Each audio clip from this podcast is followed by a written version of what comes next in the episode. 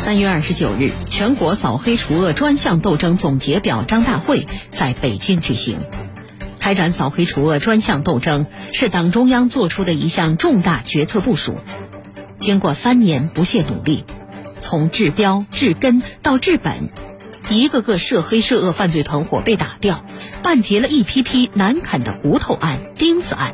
就是他们的房产、车辆没有贷款购买的，都是用现金直接购买，查扣的现金就近十亿吧。但是，扫除黑恶势力并不容易，每打掉一个涉黑涉恶团伙，都是一场硬仗。我这个工程，我愿意给计生单位像分公司，我就给分公司；不愿给分公司，我就给我哥呗，那就或者是我给我的朋友呗。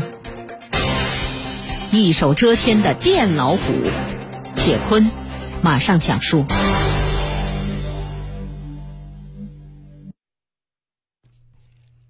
劳斯莱斯、宾利、悍马，限量版克莱斯勒猛兽，限量版老爷车光钢女王，上百辆豪车总价值近亿元。您可不要误会，这不是车展，这些豪车都是哈尔滨市电业局原副局长李伟的私家资产。清代蓝底蟒袍，清代雍正研制皇帝绿彩龙纹领口盘，乾隆研制粉彩花卉大碗，时有粉彩花瓶。您不要误会，这绝对不是清宫藏品的展览，而是哈尔滨电力实业集团公司原总经理李彤的个人藏品。李伟和李彤他们是亲兄弟。二零一零年。李伟任哈尔滨市电业局局长助理，兼任哈尔滨电力实业集团公司总经理。三年以后，李伟又被提拔为哈尔滨市电业局副局长，而他的弟弟李彤接任哈尔滨电力实业集团公司总经理。除了豪车与古董，李氏兄弟在松花江还有一处豪华码头。而更让人惊讶的是。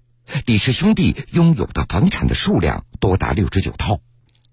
黑龙江省哈尔滨市人民检察院检察官雷宇：这六十九套当中呢，其中有五十五套是在哈尔滨，然后分布在二十六个小区当中。这些房产和车位呢，基本上遍布了哈尔滨所有的中高档小区，累计有八个亿的财产。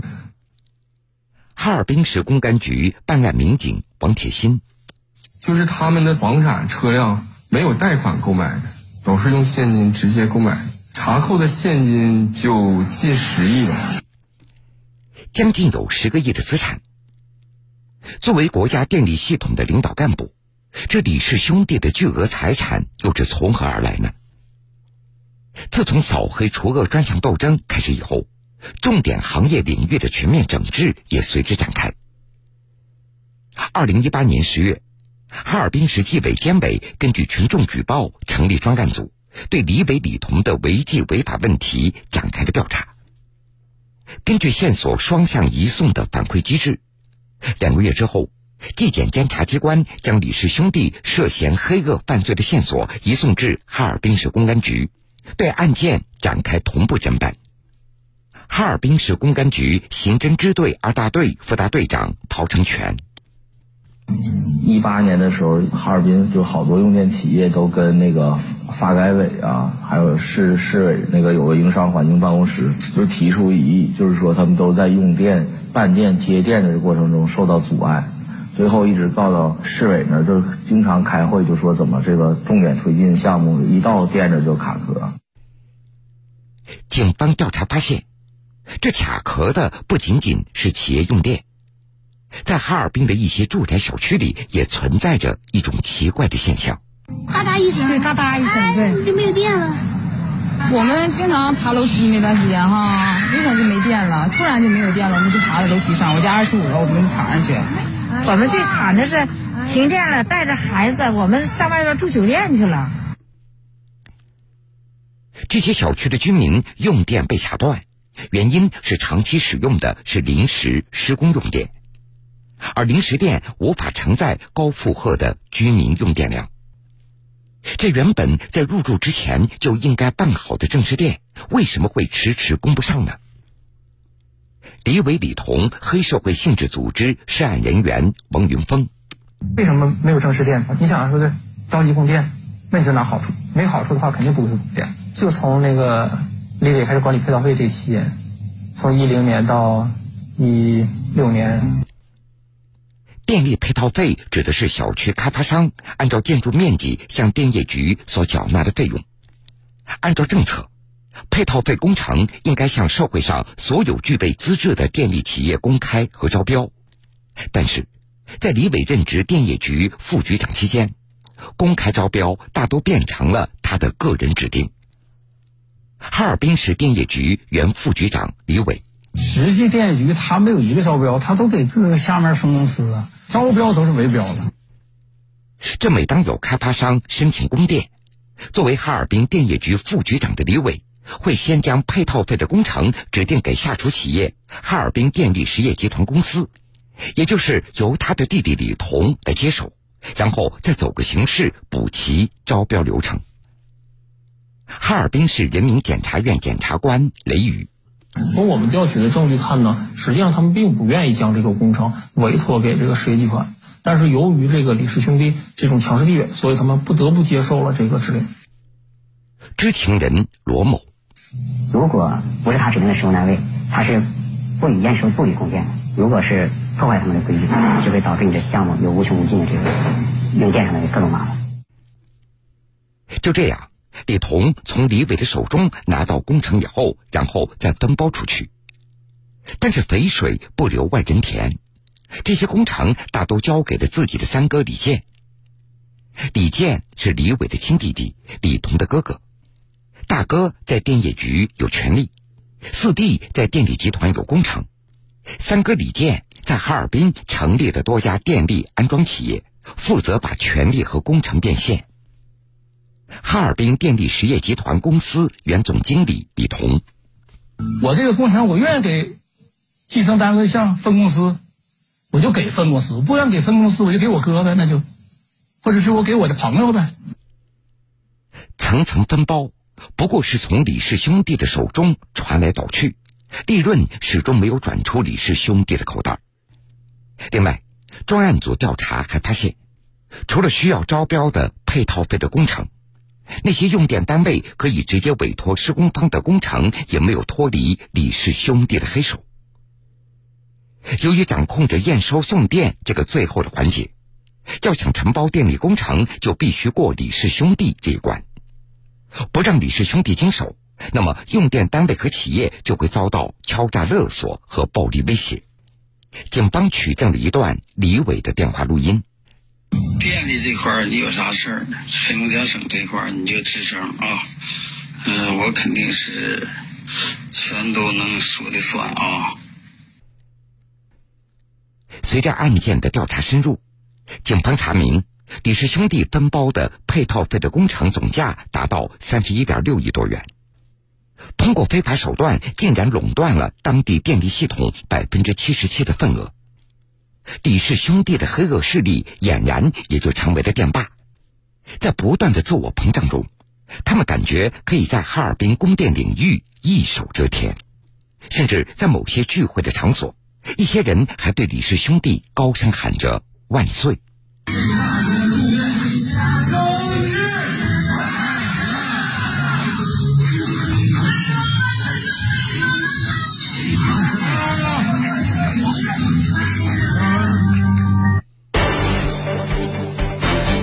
三月二十九日，全国扫黑除恶专项斗争总结表彰大会在北京举行。开展扫黑除恶专项斗争是党中央作出的一项重大决策部署。经过三年不懈努力，从治标治根到治本，一个个涉黑涉恶犯罪团伙被打掉，办结了一批批难啃的骨头案、钉子案。就是他们的房产、车辆没有贷款购买的，都是用现金直接购买。查扣的现金就近十亿，但是扫除黑恶势力并不容易，每打掉一个涉黑涉恶团伙，都是一场硬仗。我这个工程，我愿意给计生单位像分公司，我就给分公司；不愿给分公司，我就给我哥呗，那就或者是我给我的朋友呗。一手遮天的电老虎。铁坤继续讲述。